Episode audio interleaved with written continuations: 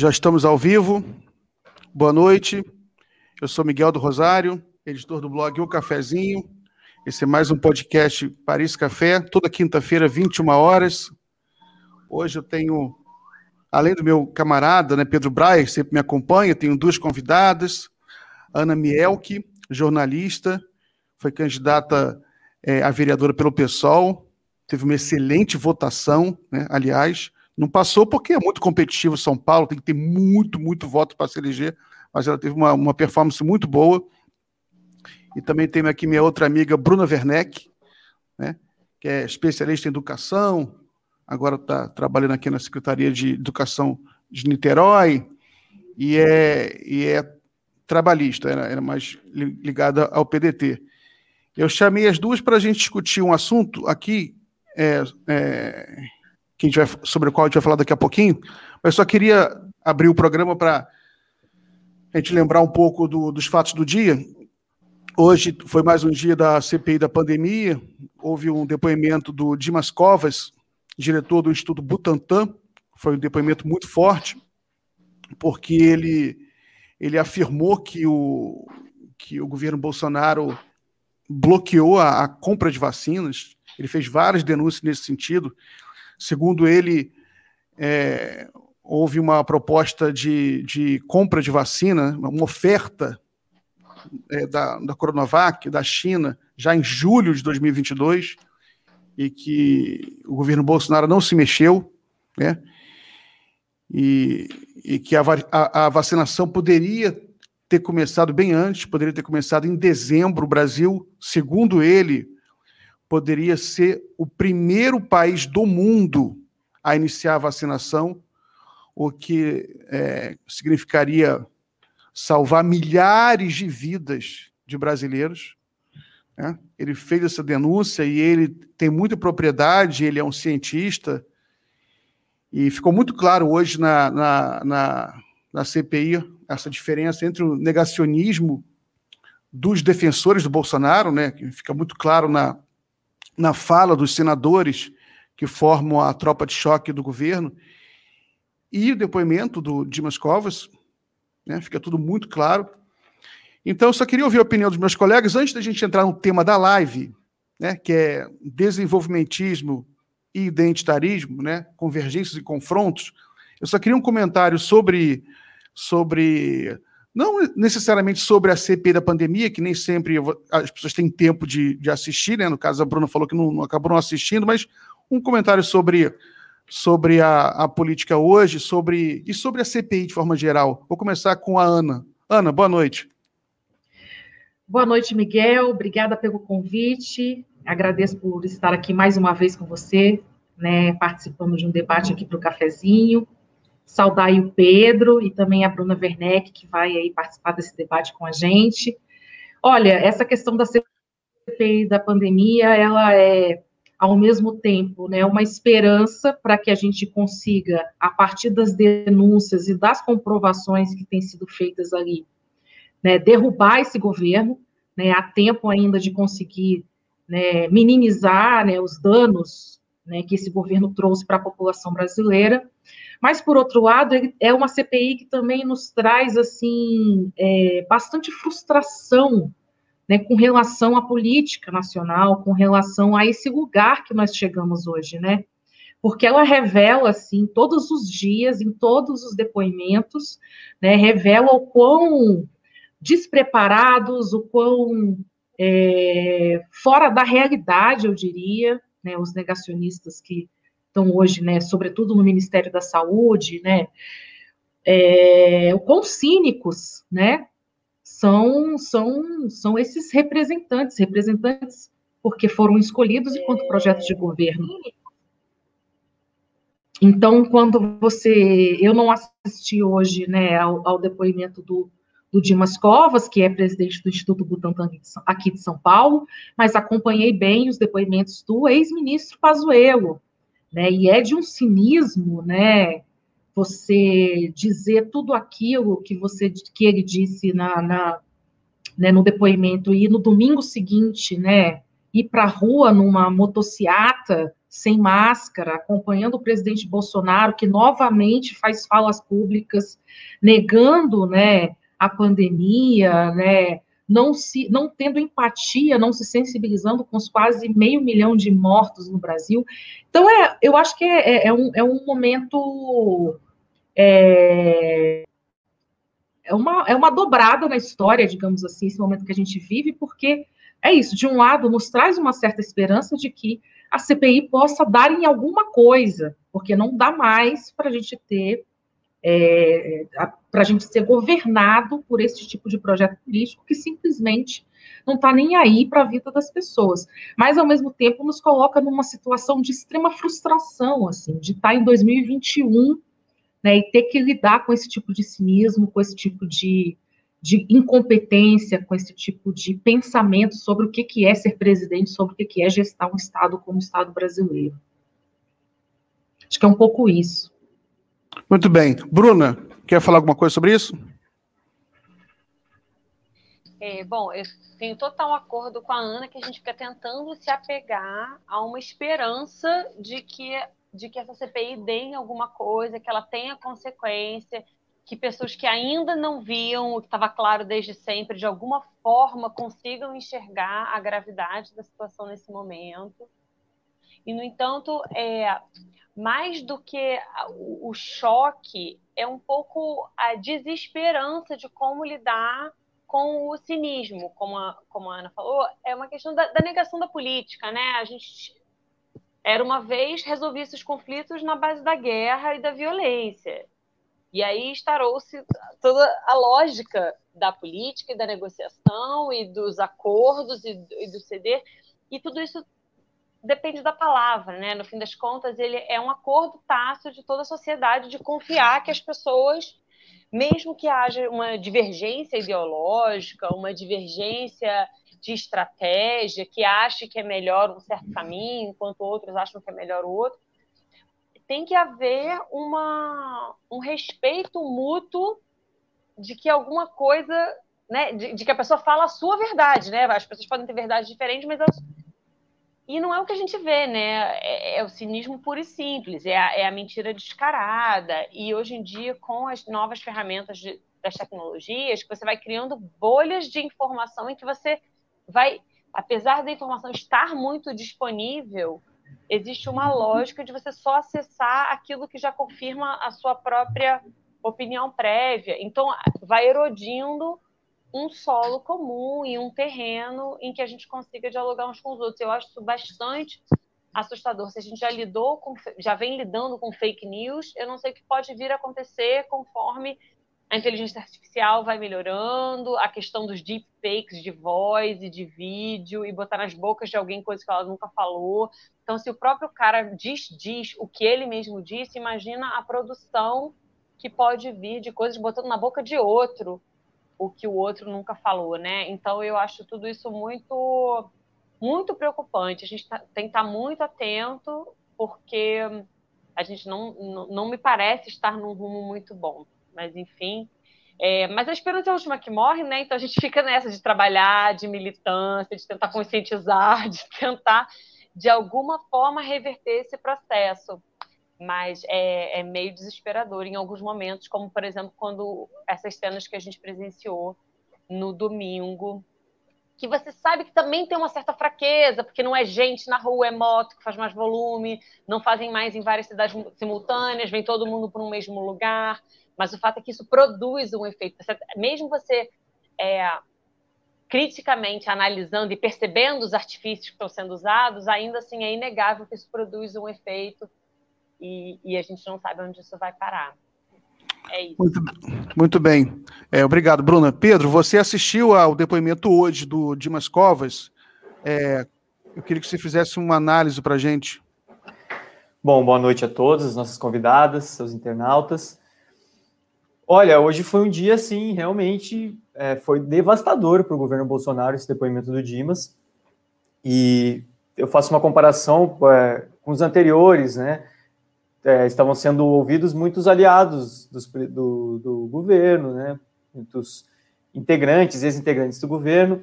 E na última terça-feira, por exemplo, foi a capitã Coroquina, E ela teve um desempenho, claro, defendendo a cloroquina, defendendo grandes absurdos lá, mas é, com uma postura muito é, bem construída, assim, né? Uma fala bem construída, né? Uma argumentação lógica ali. Então, o Pazuello também foi nessa linha, né? Nessa defesa do governo, defendendo absurdos, né? Mentindo muitas vezes, mas nessa postura muito firme, assim, que passa até uma impressão de que, faz algum sentido aquilo ali. Então, hoje, teve uma mudança bem drástica né, desse, desse cenário do, em relação a esse cenário dos últimos depoimentos, que com o Dimas, ele começou o depoimento dele já falando, olha, a gente estava negociando, a gente fez uma proposta, o governo não respondeu direito, é, e aí quando estava negociando, é, quando estava embalando na negociação, aí o Bolsonaro deu aquela declaração pública dizendo que não ia comprar a vacina da Coronavac por decisão dele, né?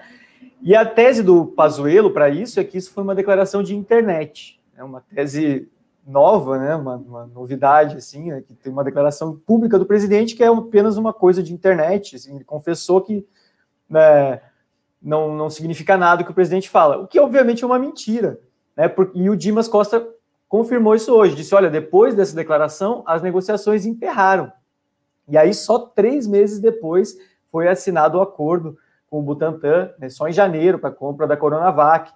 Então, é, e ele com documentos, né, o Dimas Costa apresentando documentos sobre as negociações. Ficou realmente, como o Miguel colocou, bem evidente assim, a, a, os dois campos, né, a diferença entre os campos. A atuação dos senadores bolsonaristas hoje foi constrangedora. Constrangedora. Né? Um cara falou em é, células de fetos de bebês abortados, Aí o Dimas Costa teve que explicar que essas células. Ah, falou que a vacina é feita de Isso. células de bebês abortados, né? Isso, o girão. Aí, o, aí o Dimas Costa teve que explicar que essas células são vendidas comercialmente para as biofarmacêuticas, mas que na vacina nem foram usadas essas células, foram outras. É, e o outro argumento, né, a defesa do, do governo, é bem é uma coisa bem quinta série, assim, tipo assim, nossa, é, você que é do Butantan, que recebe tanto dinheiro do governo federal, como você vai falar mal do seu cliente? É uma coisa assim pueril, né? Então, foi realmente devastador para o governo esse depoimento do Dimas Costa, assim, bem, não teve muitas saídas. Os senadores bolsonaristas ficaram ali em maus lençóis. E aí, o que me espanta um pouco, e até claro que compartilho né, da, da, do que a Ana e a Bruna falaram, que realmente é um pouco agoniante a gente ver isso né, acontecendo, mas eu estou tentando, né, nos últimos tempos, olhar assim com essa esperança, né, que é a última que morre, para essa CPI, porque no relatório vai estar o seguinte: isso não há dúvida. O governo Bolsonaro deixou de comprar milhões de doses da vacina, talvez 100 milhões, somando Pfizer com, com Butantan, e é, os brasileiros morreram por causa disso. Já saiu pesquisador hoje dizendo que no mínimo 80 mil pessoas a menos poderiam ter morrido se não fosse isso. Então o relatório vai ter isso, esse relatório vai ser aprovado, né? Porque o bolsonarismo é minoria na CPI, e a partir disso vai ter uma terceira onda rolando. Me parece que o caldo vai entornar feio, assim. Então, eu, é, essa coisa do pessoal tá dizendo, ah, vai dar em pizza. Eu tô vendo muita gente falando isso, não vai dar nada, não vai dar em pizza. Eu acho que isso não é uma, uma análise muito acurada e também não é muito producente, porque é hora da gente pressionar a CPI para não dá em pizza. Né? É, maravilha. Vamos entrar aqui no tema da nossa live. Só queria cumprimentar aqui os, uns comentaristas, né? O, o Cláudio Cruz, que é, que é o dono de um bar na Lapa. Oi, Cláudio, tomara que você esteja aí. Saudade daquele seu barzinho lá. Pedro Luiz Souza, Jerry Araújo e Regina Barbosa, que é minha mãe. Está sempre entrando nas lives. É, então vamos entrar. O tema é hoje é desenvolvimentismo e identitarismo. É, eu coloquei um X no meio, só que não é para fazer um confronto entre os dois, não. Pelo contrário, né? é para a gente falar um pouco sobre é, eventuais convergências e divergências. Né? Deixa eu só trazer alguns conceitos aqui. Né? O desenvolvimentismo né, é uma teoria muito antiga no Brasil, é, mais ou menos tem a ver com uma, uma política, com uma, um, uma economia política de participação muito ativa do Estado, com muito investimento é, em indústria, mas do ponto de vista da política é, partidária, envolve uma ênfase mais na questão do emprego, da luta de classes, né? E, enfim, aí você tem uma dicotomia, né, que está no debate político hoje, de que você teria uma esquerda é mais ligada aos temas identitários, né? E o PSOL seria muito muito forte nesse sentido, né? E você teria uma outra esquerda, né, que seria mais ligada ao, às bandeiras do emprego, né, do trabalho, da indústria. Eu não sei se isso é verdade, né? Na realidade, eu quero, eu quero perguntar para a Ana Miel o que, que, que ela acha, é, que, que ela acha disso, né? Existe essa dicotomia, na sua opinião, Ana? Existe. É, é uma dicotomia que está colocada hoje não só nos partidos políticos, mas na sociedade. Né? Porque a ideia, né, que a gente costuma chamar de identitarismo, né, ela nasce numa perspectiva né, de dar maior visibilidade de dar maior representatividade para grupos minorizados historicamente, mas obviamente ela é capturada né, pelo próprio sistema capitalista. Então, quando a gente fala hoje de identitarismo liberal, né, a gente está falando de um, de um movimento, não vou, não vou dizer nem de um movimento, mas de pessoas que acabam né, militando numa perspectiva muito mais individualista, muito mais atomizada, né, do ponto de vista do empoderamento do que do ponto de vista coletivo.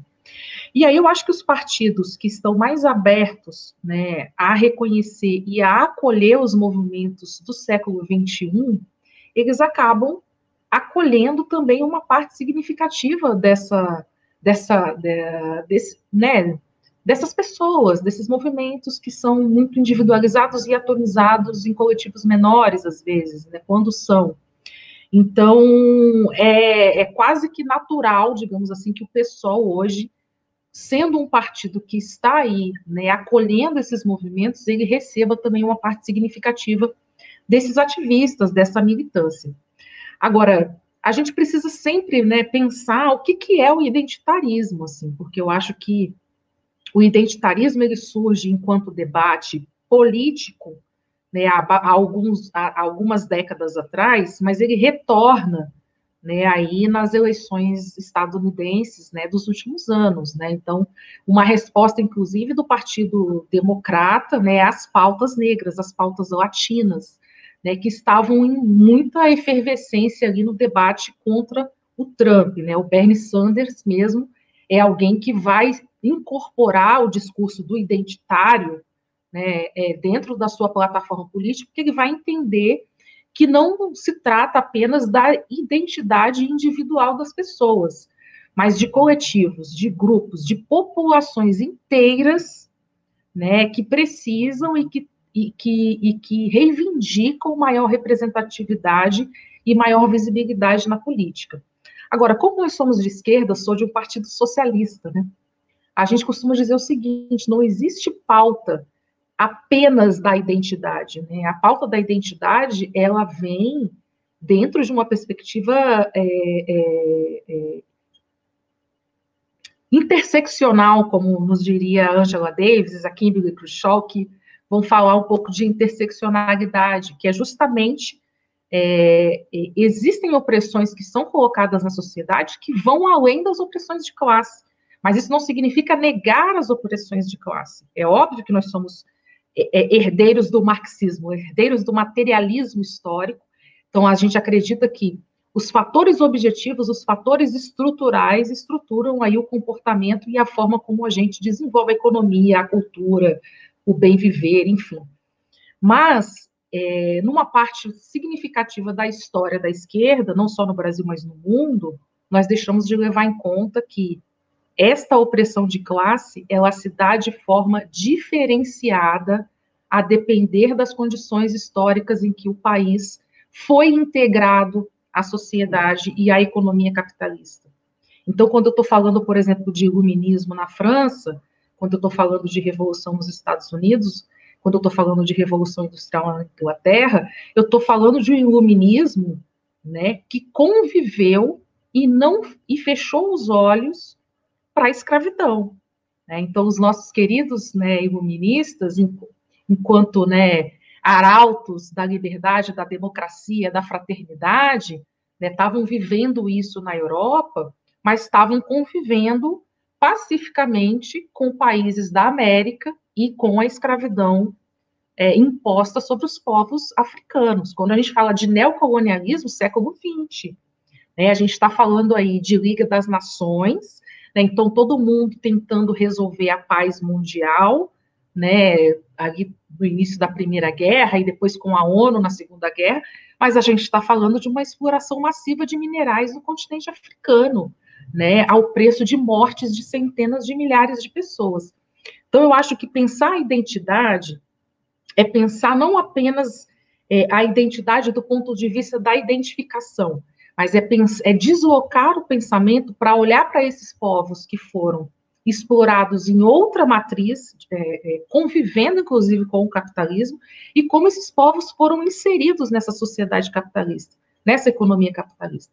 O Florestan Fernandes fala muito bem sobre isso, né, no, a inclusão do negro na sociedade de classes brasileira, né, quando ele vai mapear quem são os negros vivendo em São Paulo no pós-abolição. Né? Então, quando ele vai dizer que, assim, ó, os negros brasileiros né, é, libertos né, no pós-escravidão, eles não entram na divisão das classes sociais, porque eles não são considerados humanos o suficientes para serem trabalhadores, né? Então a gente exporta trabalhadores, importa, desculpa, importa trabalhadores da Polônia, da Alemanha, da Inglaterra, da Inglaterra, da, da Itália, né, para serem trabalhadores no Brasil, e deixa uma, uma multidão de pessoas à sorte ou ao azar, né, de garantir a sua sobrevivência, né, de maneira individual ou coletiva, mas individualizada nesse sentido de não ter o Estado dando condições para isso. Então, é, é, quando a gente fala de identitarismo, né, eu, eu eu gosto de muito de entender, assim, de qual identitarismo a gente está falando. A gente está falando da Beyoncé, gente, né, que, que, que, promove um debate racial importante, mas que tem os seus limites no liberalismo econômico, ou a gente está falando do movimento negro brasileiro que entende que o racismo no Brasil é estrutural e que se a gente não pensar um projeto de país que leve em consideração né, essa estruturação né, racializada no Brasil, a gente não muda esse país. Então, por isso que eu não gosto muito do termo, porque às vezes o termo identitarismo está misturando Beyoncé, está misturando movimento negro, está misturando uma série né, de ativismos que hoje são é, é, legítimos, eu acho super legítimo o ativismo das cantoras norte-americanas, da Beyoncé, inclusive, mas é um ativismo é, que tem um limite no liberalismo, porque ela não está ali pautando a transformação da nossa sociedade. Né? Ela está ali pautando o empoderamento individual e o black money, né? que é a forma dos negros ganharem dinheiro. Ana, deixa eu só pontuar aqui um pouco o debate, vou passar aqui para a Bruna, mas só queria fazer também uns comentários sobre o tema, né? Que é, eu, acho, eu acho interessante a gente tentar trazer o máximo sempre para o problema é, contemporâneo, um problema brasileiro. Né? A gente vive sob um governo é, muito autoritário e que ele se caracteriza de forma muito clara como um governo muito machista. Né? Eu queria o comentário da Bruno sobre isso, porque, por exemplo, essas manifestações que você mencionou no domingo passado, né, de motoqueiros, um, um fator muito impressionante era que eram só homens, né? Você não via absolutamente uma mulher, né? Então, eu acho que essa questão identitária é uma coisa que eu queria conversar com vocês, ouvir, ouvir a sua opinião, é que existe um debate né, sobre se a, a, a questão política eleitoral do identitarismo. até já conversei isso antes com a, com a Ana Miel, que a gente trocou algumas ideias sobre isso, né? Você tem um fator aí que é muito interessante, que os candidatos é, é, proporcionais, né, os candidatos a vereador, a deputado nas grandes cidades, que são ligados a, a, essas bandeiras, eles têm votações extraordinárias. Né? Eles muitas vezes são os mais votados de suas cidades. No caso, você vê o PDT, a, a, a vereadora Duda Salaber foi a mais votada da história de Belo Horizonte, mais votada da história do PDT. Nas eleições majoritárias, você tem um problema grande. Aí o problema se inverte, né? E, e, e você tem o, o, o pessoal mesmo cresce muito nas proporcionais, mas ele tem, embora tenha até tido um desempenho bom nessas eleições de 2020, mas eles tem muito é muito difícil eleger um prefeito com essas bandeiras, né? As razões para mim estão mais ou menos claras, né? Porque é, eleição majoritária tem que ter uma maioria, né? E aí entra as questões do trabalho, as questões do desenvolvimento são mais importantes. Por outro lado, você, o Bolsonaro, né? Ele é de certa forma um candidato identitário, né? Ele, ele é identificado com os homens, né? Ele é identificado com os brancos, né? apesar dele ter voto de muita mulher, voto de pardo e negro, né? Mas ele tem um núcleo duro ali que é, é esse, né? E teve resultado, né? O Bolsonaro, ele, eu lembro de um comício que ele fez aqui no Rio, na Barra, em que ele fala: não, chegou a hora da maioria mandar. A gente não pode mais ficar a serviço das minorias. Né? Você vê qual, qual é a linha do Bolsonaro. Né? Ele quer ele usa também um pouco essa, essa narrativa das minorias, né? Que no Brasil, né, na realidade, nem são minorias, né? Mulher não é, mas é minoria política do ponto de vista de representação, mas, mas é infelizmente no Brasil. Mas aí eu queria saber, Bruna, é, como a gente sai dessa armadilha, né, na sua opinião? Como é que a gente é, é, sai dessa armadilha, né, que a gente tem que eleger eleger prefeitos, não falo nem de presidente da República, não, a gente tem que eleger prefeitos, governadores, né? Como é que a gente consegue, ao mesmo tempo, é, tocar o coração é, das pessoas e a identidade serve para isso? Para mim está claro também, está claro que você, você consegue votos. Se você não conseguisse votos, você não elegia deputados com uma, uma votação tão, tão expressiva, né? Você consegue tocar o coração, a identidade faz parte da linguagem política, da política moderna hoje, não tem como fugir disso, mas ao mesmo tempo fugir dessas armadilhas eleitorais, né, que fazem com que o identitarismo acaba sendo colocado como política para as minorias só, em oposição, né, às maiorias, né? enfim. O que, que você acha, Bruno? Então, eu acho que você me colocou uma pergunta muito fácil, né? Como a gente escapa essa armadilha? Acho essa, essa pergunta super simples. Desculpe. Mas eu acho que tem algumas questões que precisam ser equalizadas, né? Eu acho que tem um fator hoje na política que eu andei lendo sobre, que assim, é a política enquanto hobby. Então, as pessoas acompanham a CPI como se fosse uma série de TV. As pessoas acompanham a última treta do Twitter e se engajam numa coisa. E ela vira um instrumento de autoafirmação das suas posições, em vez de um instrumento de negociações com o outro, de achar pontos em comum e pontos que de fato são em confronto.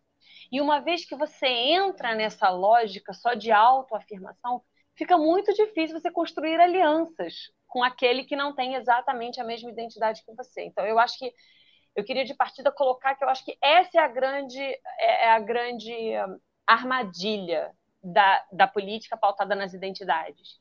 Eu, evidentemente, como mulher, sempre me identifiquei com essas questões, sempre gostei de, de ler romances com mulheres, com femininos, eu, eu sempre tive algumas dificuldades de, de, de, de, de, eu, eu, eu, me pauto muito pelo mundo do trabalho. Eu, adolescente, eu não sonhava em crescer, em ter filho e, e, e me via tendo vidas ligadas ao trabalho.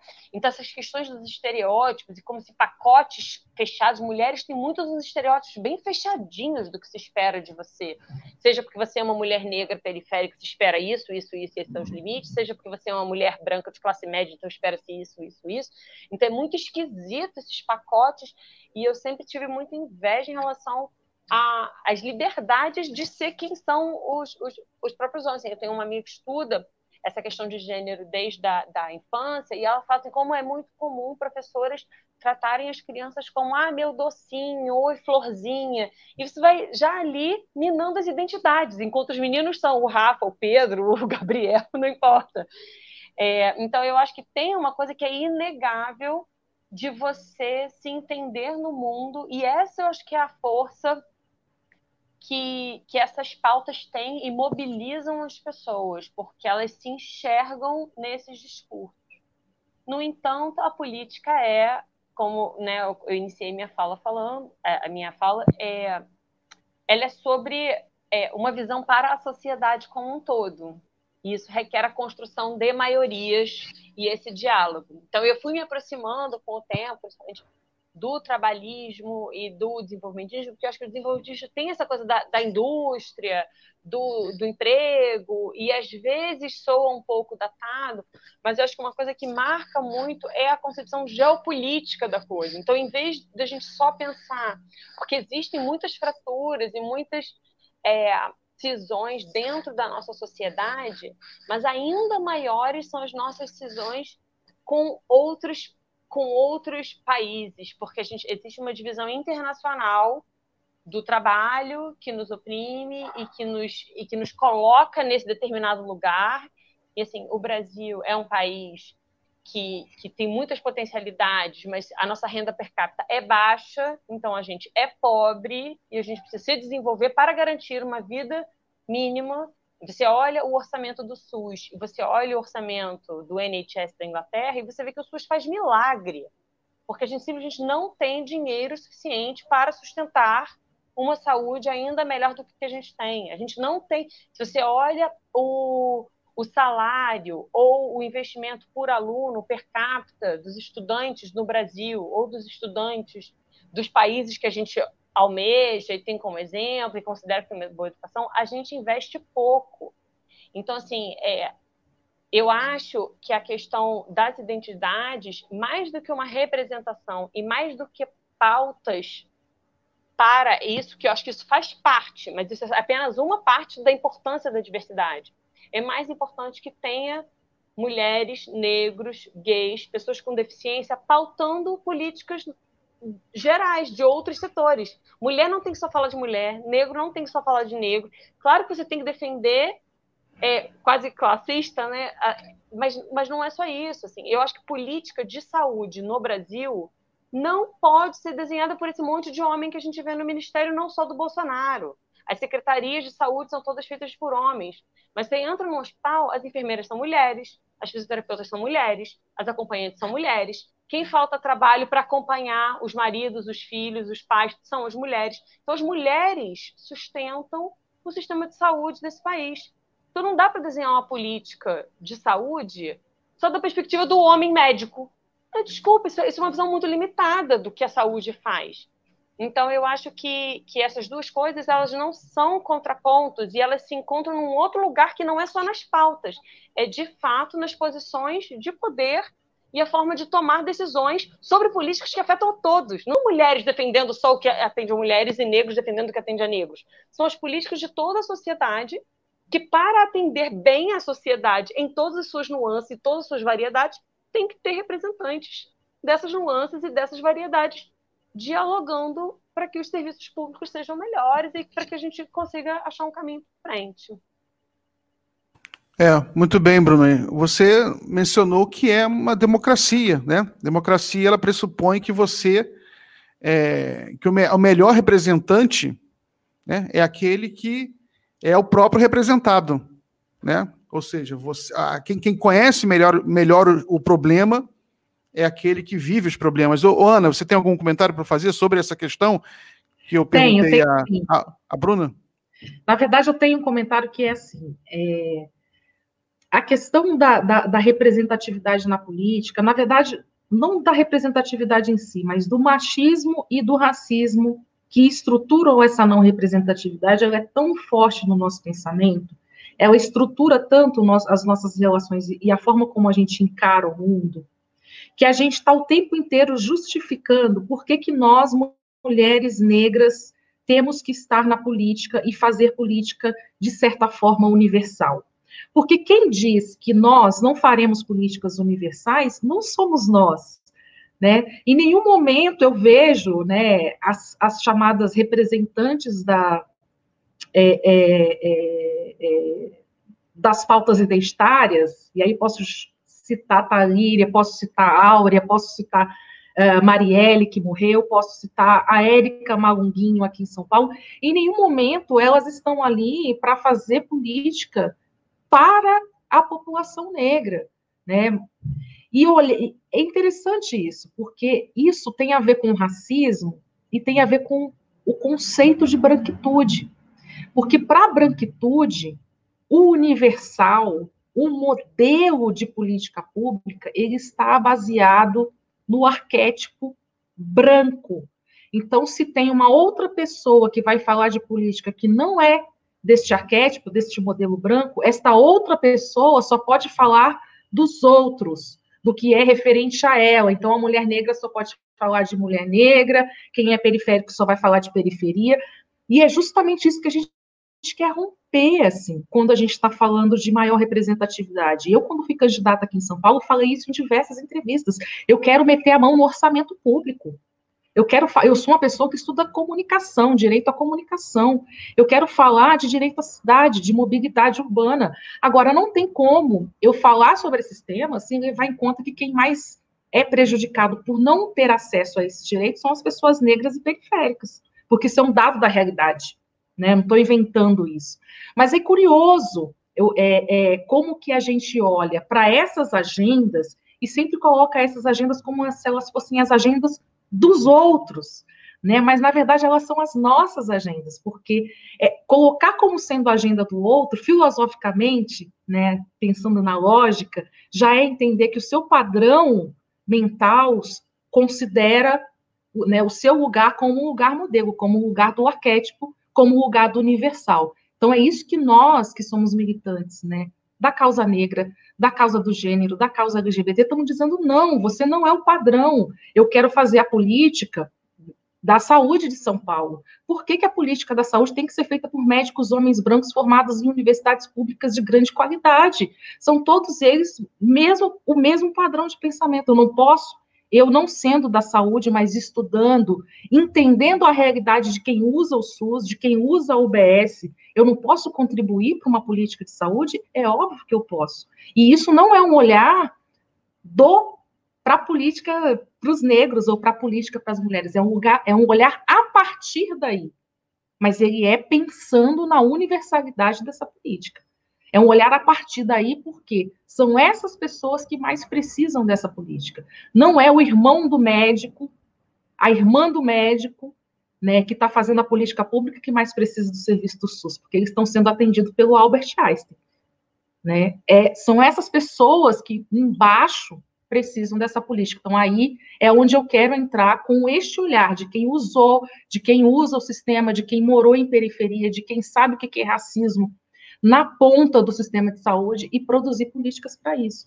Então, inverter, é, é uma operação é, é, é, de inversão mesmo, de chave, de valores, né, de entender que não existe, ou que pelo menos esse padrão do universal não pode mais ser representado pelo arquétipo do homem classe média é, que produz a política pública, porque o Brasil é oligárquico, então sempre foram essas pessoas que estiveram produzindo política pública. Inverter essa lógica significa nós vamos produzir a política pública também, a partir de outros olhares. Muito bem, Ana. Só queria comentar, mencionar aqui um, alguns comentários dos internautas.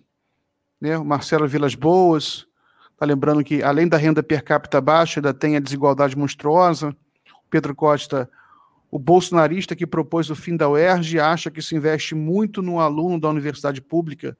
Teve isso, né? Aqui no Rio, mas foi enterrado já que um deputado estadual é, propôs o fim da UERJ, mas já, já foi suspenso.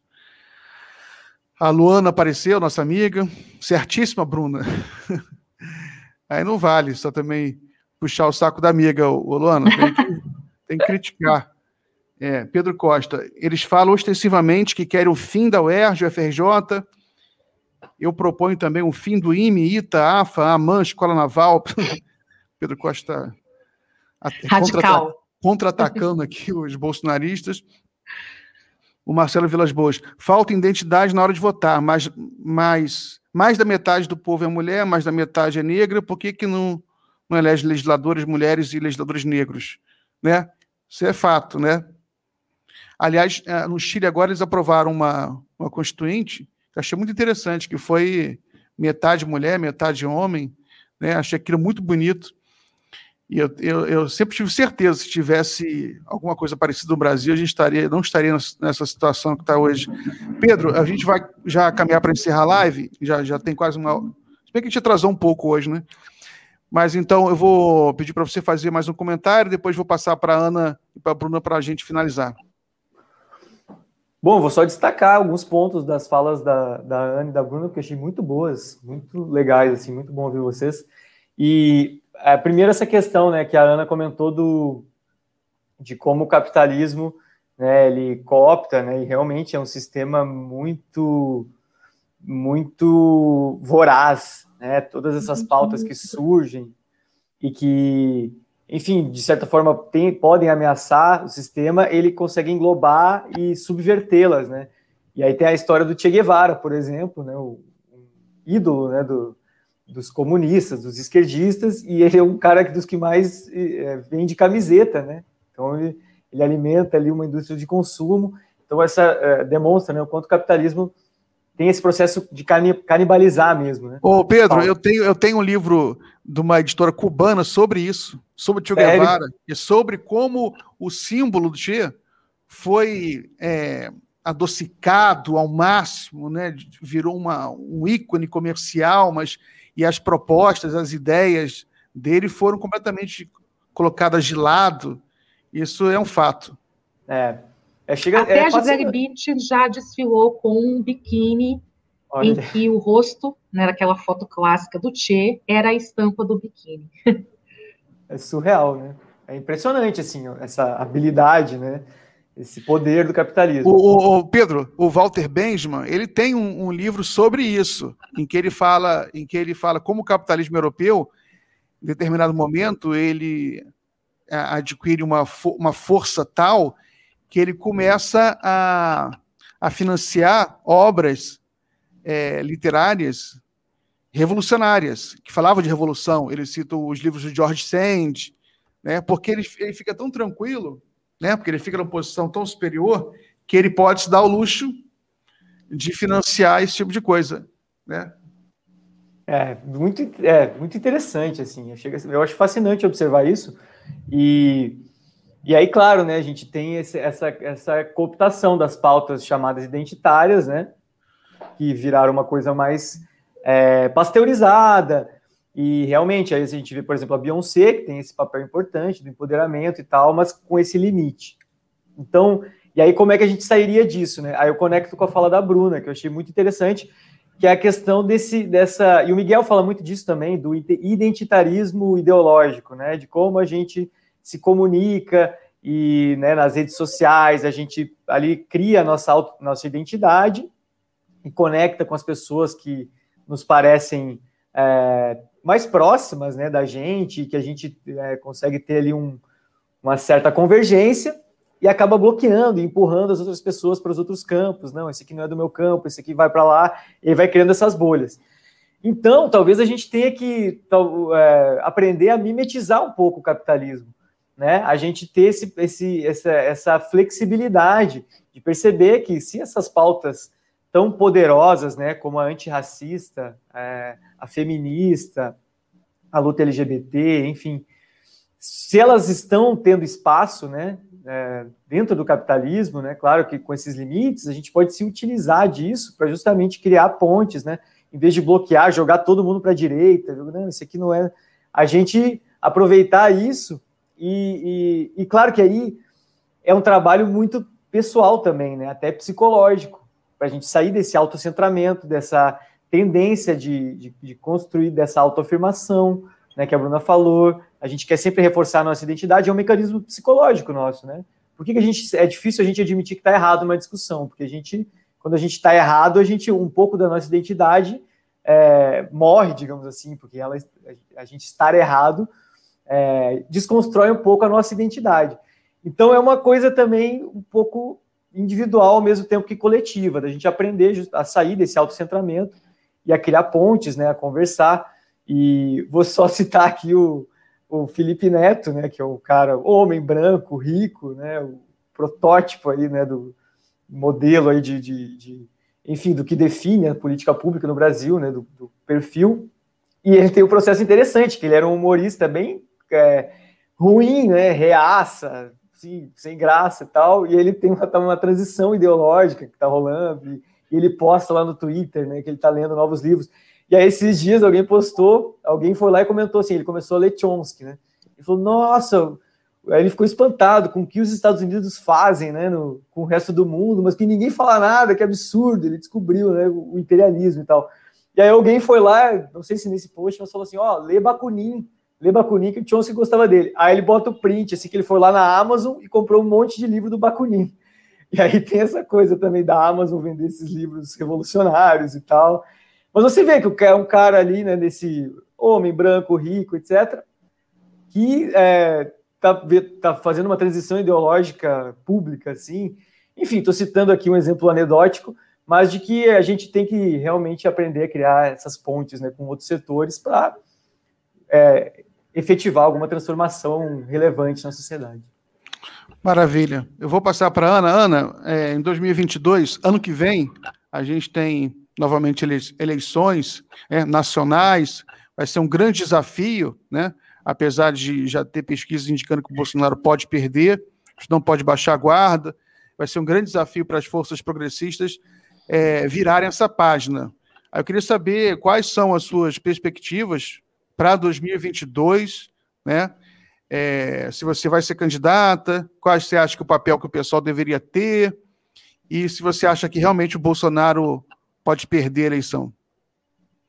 Primeiro, eu acho muito bom essa coisa de mimetizar o capitalismo aí que o, que o Pedro falou, né? É, e de pensar né, que ao invés de fechar as portas para as pessoas que chegam no debate de gênero, no debate racial, no debate que chegam à esquerda, vou falar da esquerda que é o lugar onde eu estou, em vez da gente rechaçar e fechar as portas para pessoas que chegam na esquerda pelo debate identitário liberal, a gente tem que colar nelas e dizer assim: olha, você foi até 10% só é, da história, vamos avançar até uns 60%, 70%?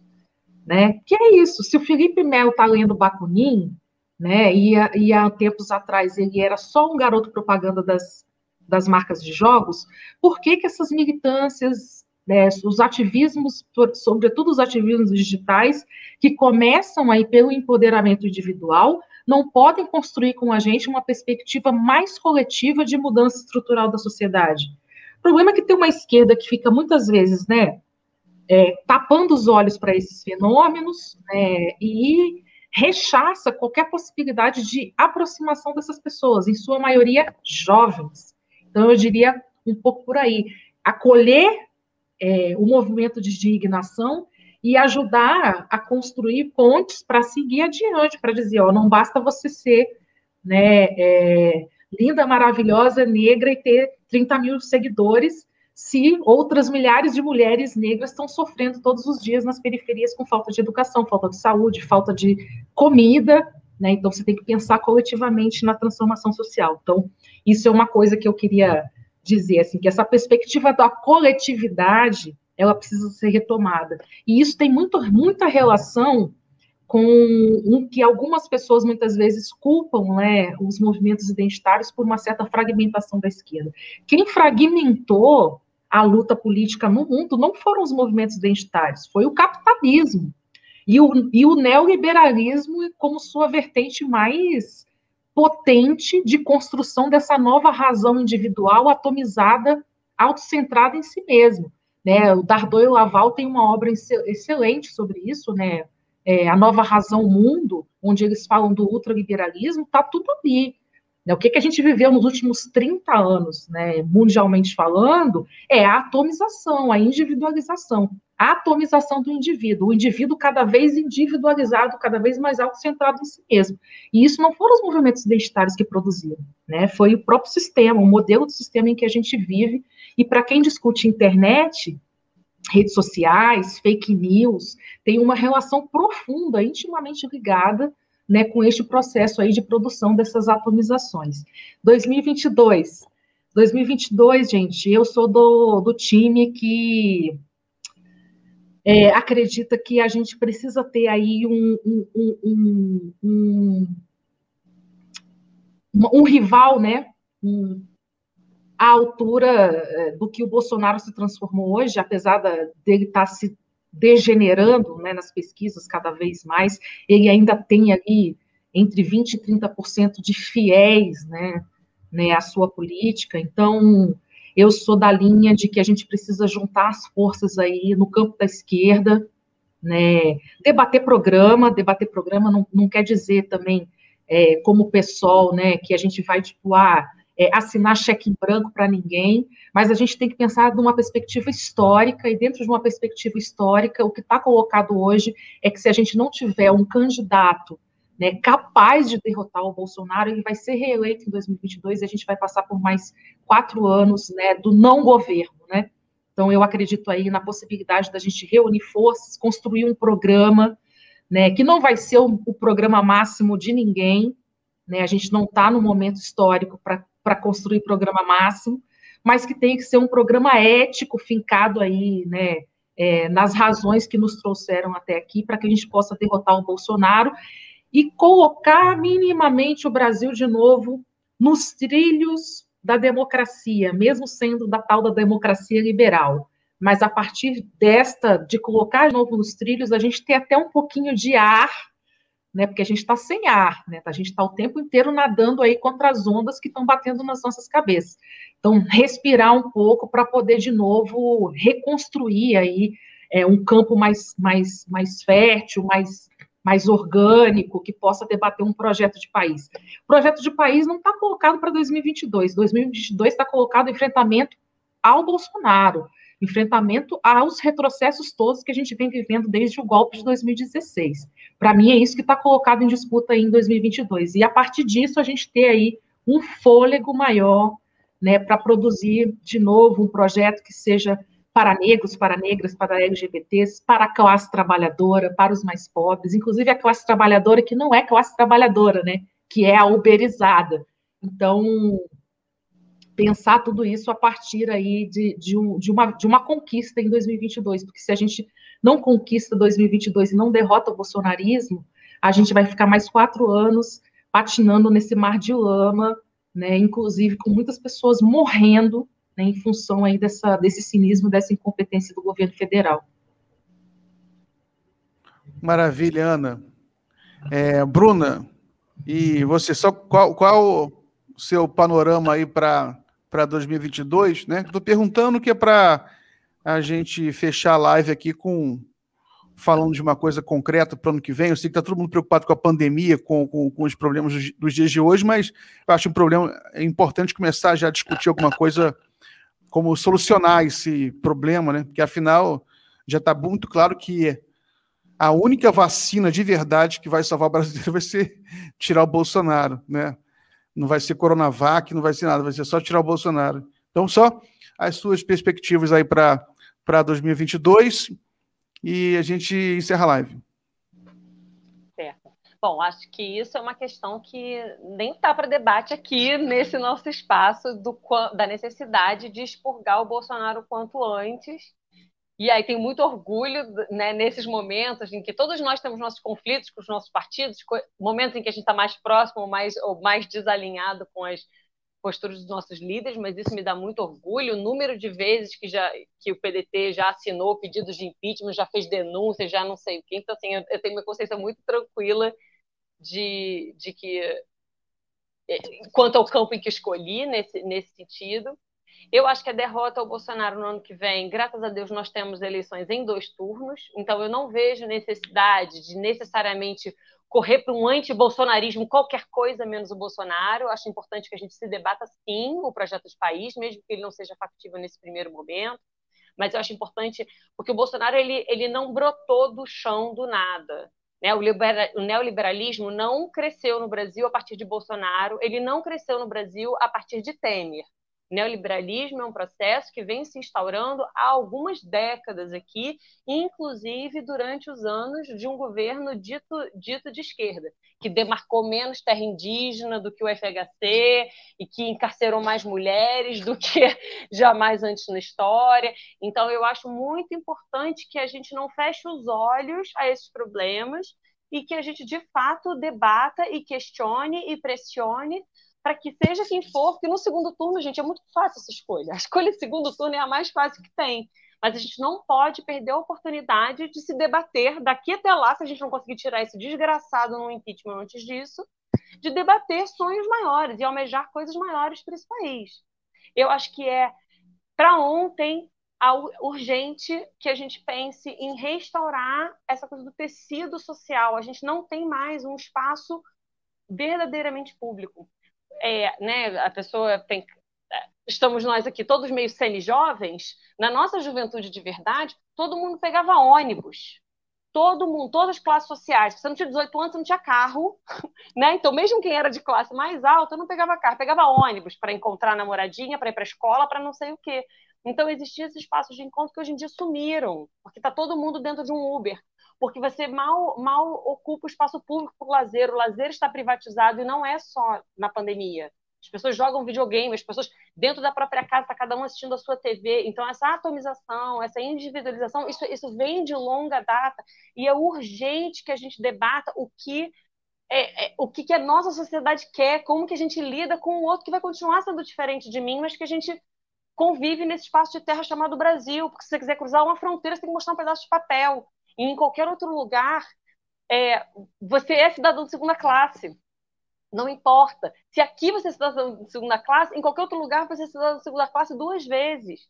Então, eu acho, eu acho muito importante que a gente consiga restaurar um mínimo de solo comum entre nós. E isso passa por lidar as nossas chagas, por lidar com os nossos problemas históricos, pelas nossas é, é, pelas nossas mazelas, as nossas desigualdades, os nossos racismos, os nossos machismos, sim, mas com vistas a, a essa construção é, de um projeto comum. E isso não pode ser tudo abafado. O projeto comum não pode ser só derrubar o Bolsonaro. Eu acho isso pouco. Eu acho que a gente tem que realmente avançar num debate de o que é esse país pós-Bolsonaro e o que, que a gente quer é, para a gente. E eu acho que essa dimensão de quem a gente é no mundo, de que a gente é boicotado no mundo, de que na hora que faz merda deixa, a gente não consegue produzir nem, nem luva, nem EPI, nem seringa. Isso é muito grave que um país desse tamanho, com os recursos que nós temos, a gente não tenha um mínimo para nossa autossuficiência. Então, eu acho que isso tem que ser debatido sim, e tem que ser questionado sim por que a gente chegou nesse ponto. Então, enfim, eu encerro, chega, já falei para caramba, mas eu acho que, que a gente não pode se contentar com esse mínimo comum do expurgar esse, esse inferno desse homem.